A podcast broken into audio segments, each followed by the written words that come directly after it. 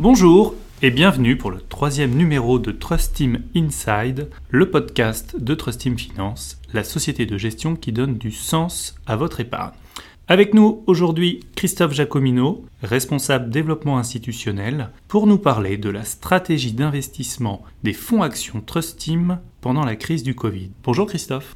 Bonjour Cyril. Alors quelle a été la stratégie des gérants actions de Trust Team Finance pendant cette crise du Covid-19 En fait, la, la, crise a créé une opportunité unique pour la gestion de nos fonds actions ROC et, et ROC Europe. Avant la crise sanitaire, nous étions très cash, on était très prudents, peut-être trop prudents, nous disaient certains. Nous avions autour de 25% de liquidité dans les fonds. Et là, on a profité de la débâcle boursière du mois de mars, du mois d'avril, pour nous renforcer agressivement sur les dossiers qu'à l'époque on trouvait trop valorisés, trop chers. Je pense qu'on peut vraiment souligner aujourd'hui un vrai retour en force des leaders en termes de satisfaction client. Alors, le résultat ne s'est pas fait attendre et les fonds sur le mois de mai ont eu quasiment la plus forte génération historique d'alpha. L'alpha, c'est la surperformance boursière versus les indices respectifs. Alors, bien évidemment, nous sommes conscients qu'un très bon mois de, de, mai demande confirmation, mais la recomposition des portefeuilles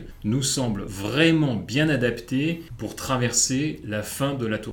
Est-ce que vous pouvez nous, nous citer des exemples justement d'entreprises dans lesquelles nos fonds actions sont investis aujourd'hui? Oui, bien sûr. Alors, on a racheté des grands dossiers américains qui, qui ont surfé sur la, sur la crise sanitaire, euh, des dossiers comme Netflix, Amazon, Microsoft, mais aussi des dossiers comme euh, Walt Disney, qui pourtant avaient tous ses parcs d'attractions euh, fermés. En Europe, on a racheté dans le trou de superbes leaders en termes de satisfaction client comme ASML, c'est le fabricant de, de, machines à fabriquer les puces, euh, le hollandais spécialisé dans les, dans les paiements électroniques, UCB, c'est la société pharmaceutique belge, Biomérieux, Hermès dans le secteur du luxe, voire des dossiers comme Saint-Gobain dans le secteur de la construction. Un mot sur l'investissement socialement responsable pour conclure. Trust Team Finance, pionnière dans l'utilisation de la satisfaction client comme premier critère d'investissement, comment se fait justement le lien chez Trust Team entre satisfaction client et ISR, Christophe Pour nous, le, le, lien entre ISR et satisfaction client, il est, il est très simple. C'est-à-dire que nous nous sommes aperçus qu'un indice de satisfaction client, dans la durée, ne pouvait rester élevé que si l'entreprise respectait scrupuleusement les critères environnementaux, de gouvernance et sociaux. Par exemple,